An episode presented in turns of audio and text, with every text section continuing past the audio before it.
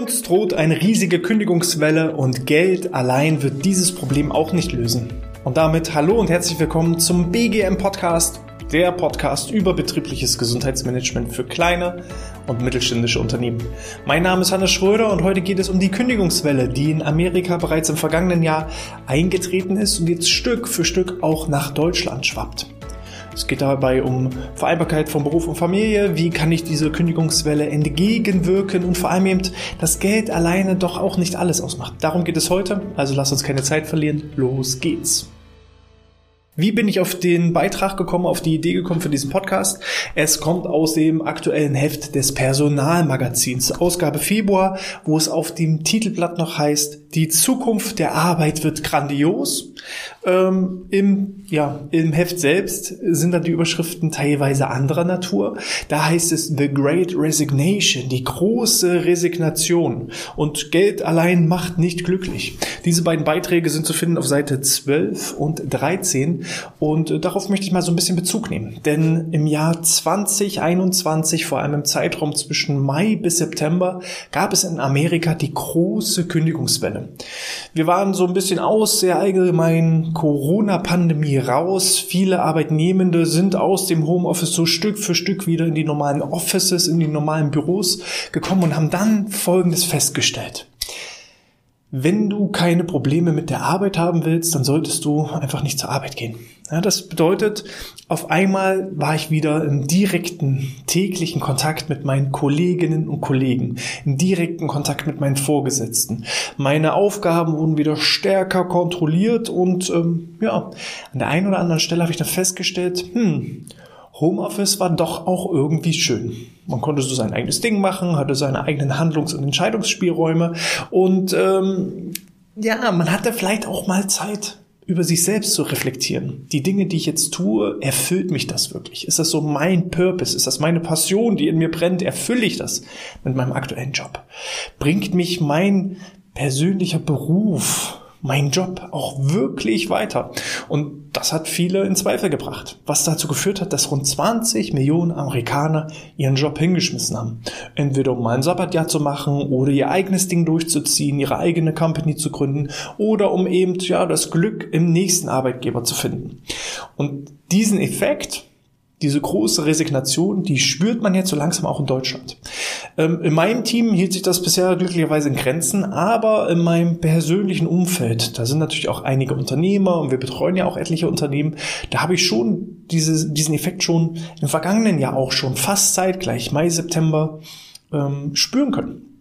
Viele haben sich beruflich verändert, haben ihren alten Job hingeschmissen, teilweise Jobs, die sie schon seit 10, 15 Jahren betreiben, um einfach nochmal sich so in ein letztes berufliches Abenteuer hineinzustürzen.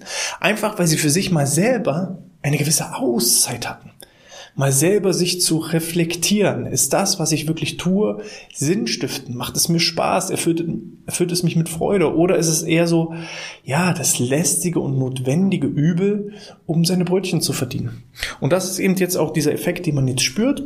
Die Gründe auch hier wurden mal analysiert. Neben Überlastung und mangelnder Wertschätzung und fehlender Flexibilität ist es vor allem das Streben nach Vereinbarkeit von Beruf und Familie und einer gesunden Work-Life-Balance, die dazu führt, dass viele Arbeitnehmer Arbeitnehmende jetzt Stück für Stück auch in Deutschland ihre Jobs hinwerfen.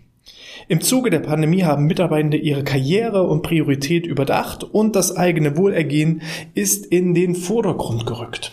Vor allem auch vielleicht diejenigen, die es mal gesundheitlich in den letzten ein, zwei Jahren getroffen hat. Dass man auf einmal seine eigene Sterblichkeit auch zu spüren bekommen hat. Und sich dann irgendwann fragt, hm, ist das, was ich tue, wirklich das, wenn ich irgendwann mal am Sterbebett liege, ja auch wirklich nicht bereue. So, und dann auf derselben Seite ähm, eine etwas andere Studie, aber die spielt genauso damit rein. Da ist die Überschrift Geld allein macht auch nicht glücklich oder Geld allein macht nicht glücklich. Der Verdienst spielt eine maßgebliche Rolle. Betrachtet man die monetären Aspekte der Arbeitszufriedenheit, fällt auf, dass die Zufriedenheit aber nicht nur mit einem höheren Verdienst steigt, sondern auch maßgeblich von relativen Vergleich mit den Kolleginnen und Kollegen abhängt. Kolleginnen und Kollegen abhängt. Das heißt, Geld ist erstmal natürlich eine gewisse Grundbasis, eine gewisse, ist erstmal wichtig für eine gewisse Grundzufriedenheit. Nage ich am Existenzminimum. Also Mal anders zusammengefasst, habe ich kein Geld, dann drehen sich den ganzen Tag meine Gedanken, meine Probleme, meine Sorgen um das Thema Geld. Habe ich eine gewisse Grundbasis an Verdienst, an Einkommen, an Geld geschaffen, dann spielt das Thema Geld eine eher zu vernachlässigende Rolle. Dann sehe ich mich eher im Vergleich zu meinem direkten Umfeld. Als Mann, wie viel verdient meine Frau? Als Frau, wie viel verdient mein Mann? Wie viel verdienen meine Eltern? Wie viel verdienen meine Großeltern? Wie viel verdienen meine Kinder? Man setzt sich immer im direkten Vergleich sowohl im familiären Umfeld als auch in dem beruflichen Umfeld. Wenn ich natürlich sehe, Kollege A macht dieselbe Arbeit wie ich, und bekommt aber das Doppelte oder mehr oder weniger als ich, dann entsteht da eben eine etwas höhere Zufriedenheit oder niedrigere Zufriedenheit. Wir in Mecklenburg-Vorpommern haben ja zum Beispiel von Grund auf eher ein etwas niedrigeres Entgelt, einen etwas niedrigeren Lohn als in anderen Bundesländern. So, da wäre jetzt so diese Ost-West-Mentalität und Diskussion, die man jetzt hier aufrufen könnte. Aber ähm, viele geben sich eben mit dem auch zufrieden, was sie jetzt hier in MV bekommen, weil sie im Vergleich zu anderen in ihrem direkten Umfeld eben vergleichbare Verdienste haben. Obwohl sie vielleicht im Vergleich zu jemandem, der in München arbeitet oder in Stuttgart oder dergleichen eben höheres Entgelt für die vielleicht gleichen Arbeitsbedingungen und Arbeitsaufgaben bekommen. Man muss aber auch da immer sagen, das wäre jetzt so diese Ausrede. Wir haben eben auch dann dafür geringere Lebenshaltungskosten. Und dementsprechend vergleicht man sich immer. Und solange ich in diesem Vergleich gut, vergleichbar abschneide, bin ich zufrieden, was zumindest das Einkommen angeht. Und solange ich eben auch, ja, meine Grundbedürfnisse problemlos decken kann und nicht am Existenzminimum nage. Wenn also ein gewisser Haken rangemacht werden kann an das Thema Entgelt, Entlohnung, dann sind eben viele, viele andere weitere wichtige Faktoren wichtig. Und wenn ich diese berücksichtige, dann schütze ich mich auch automatisch vor dieser Kündigungswelle, die auf uns zurollt. So, also schauen wir mal rein. Hier wurde eben eine Studie auch dazu geführt, ähm, wer besser oder schlechter verdient als sein unmittelbares Umfeld, ist entweder zufriedener oder weniger zufrieden. Dabei kommt es gar nicht auf die absolute Höhe des Einkommensniveaus an. Durch einen höheren Verdienst lässt sich aber ein schlechtes Betriebsklima nicht ausgleichen. Und das ist so ein ganz, ganz, ganz wichtiger Punkt. Was nützt es, wenn du wirklich die ja, höchsten Löhne in deiner Branche und in deiner Region bezahlst, aber die Leute gar keinen Bock haben, auf Arbeit zu kommen, die Leute gar keinen Bock haben, im Team zu arbeiten, miteinander zu kommunizieren. Du kannst also mit Geld nicht jedes Problem lösen. Du musst das Thema Geld als Basis schaffen und dann im zweiten Schritt musst du dich eben um die anderen Themen kümmern. Und das finde ich ist in der aktuellen Generation, die so heranwächst und die nächste Generation, die kommt, da spielen einfach Dinge wie Vereinbarkeit von Familie und Beruf, Work-Life-Balance, tolle Teamstimmung, sinnstiftende Arbeit ein, einen wesentlich höheren Stellenwert. Wir gehen ja sogar immer mehr zum, in Richtung Minimalismus. Ne? Es muss nicht mehr ja, das Statussymbol der größten Wohnung und des größten Autos sein. Wir gehen immer mehr auf diese Share Economy, dass ich eher mein Auto, mein tolles Auto mit 25 anderen Leuten teile und mich dann darüber freue und eher nachhaltig, ökologisch nachhaltig auch arbeite ähm, und somit eben sinnstiftende Tätigkeiten mache. Das sind ein viel, viel größerer Punkt inzwischen, als allein das Geld. Mit Geld allein kann ich nicht die Probleme eben lösen. Die drohenden Kündigungswellen. So. Dies zeigt auch eine Studie der ETH Zürich. Danach beeinflussen interessante Aufgaben die Arbeitszufriedenheit am stärksten. Interessante Aufgaben. Wir versuchen zum Beispiel auch immer, die persönlichen Stärken und auch die Schwächen der Mitarbeitenden zu berücksichtigen. Wenn jemand also total kreativ, künstlerisch veranlagt ist, okay, dann kann er auch mal Aufgaben im Bereich des Designing machen. Wenn einer nicht unbedingt jetzt so der begnadeste Zahlen, Daten und Faktenmensch ist, ja, dann wird auch mal vielleicht die Aufgabe, eine Excel-Tabelle auszuwerten, nicht an den Kollegen übergeben, sondern jemand, der einfach Zahlen, Statistiken, Fakten liebt und dann darin voll und ganz aufgeht. Und so kann man eben auch mal schauen, was sind die persönlichen, persönlichen Stärken und Schwächen, was ist auch, was sind die beruflichen und privaten Ziele und kann man vielleicht auch die privaten Ziele mit den beruflichen Zielen koppeln. Ihr kennt ja die Katrin aus unserem ähm, Podcast, wo es darum ging, dass wir auch Vertriebsmitarbeiter suchen. Ähm, Katrin macht ihren Job super im Vertrieb. Ich weiß aber auch, wenn sie was anderes machen könnte, dann würde sie vielleicht auch mal was anderes machen. Andererseits weiß ich auch, dass Katrin den großen Wunsch hat, mal so eine Art Sabbatjahr zu machen, mal auszusteigen, vielleicht mal ein Jahr nach Bali oder wo auch immer. Und den Job im Vertrieb, den kann sie eigentlich jederzeit an jedem Ort machen, erledigen. Sie weiß, wie das funktioniert und ob sie jetzt im Homeoffice oder im Büro sitzt oder ähm, ja, auf Bali am Strand. Sie kann sich auch da diesen privaten Wunsch, dieses private Ziel mit ihren beruflichen Zielen koppeln. Und auf einmal ist der vielleicht nicht ja, ihr Job, der auf einer Skala von eins bis zehn vielleicht eher eine acht ist, könnte dann auf einmal eine neun oder zehn werden. Und auf einmal liebt sie ihren Job doch wieder, weil es eben einfach diese Vereinbarkeit von beruflichen und privaten Zielen ergibt. Ne? Und so muss man einfach gucken, was hat jeder einzelne Mitarbeitende für Stärken, für Schwächen, für Wünsche, für Ziele, für Bedürfnisse und dementsprechend sollten dann auch die Arbeitsprozesse nach den individuellen Vorlieben, so wie es möglich ist, angepasst werden. So. Ebenfalls wichtig sind eine gute Kommunikation innerhalb des Unternehmens, das Vorgesetztenverhalten, Weiterbildungs- und Karrieremöglichkeiten sowie die Arbeitsatmosphäre insgesamt. Und all diese Ziele, all diese Dinge, Viele denken ja immer noch, betriebliches Gesundheitsmanagement ist mal der Rückenkurs oder mal eine Yogastunde oder der Obstkorb. Nein, es geht um viel, viel, viel mehr Dinge. Du kannst den tollsten und ähm, perfektesten Entspannungskurs der Welt besuchen im Rahmen deines BGFs. Wenn dein Chef ein Arschloch ist, wenn deine Kolleginnen und Kollegen ja, einfach zu dir blöd sind, dann wirst du früher oder später psychisch krank. Und darum geht es.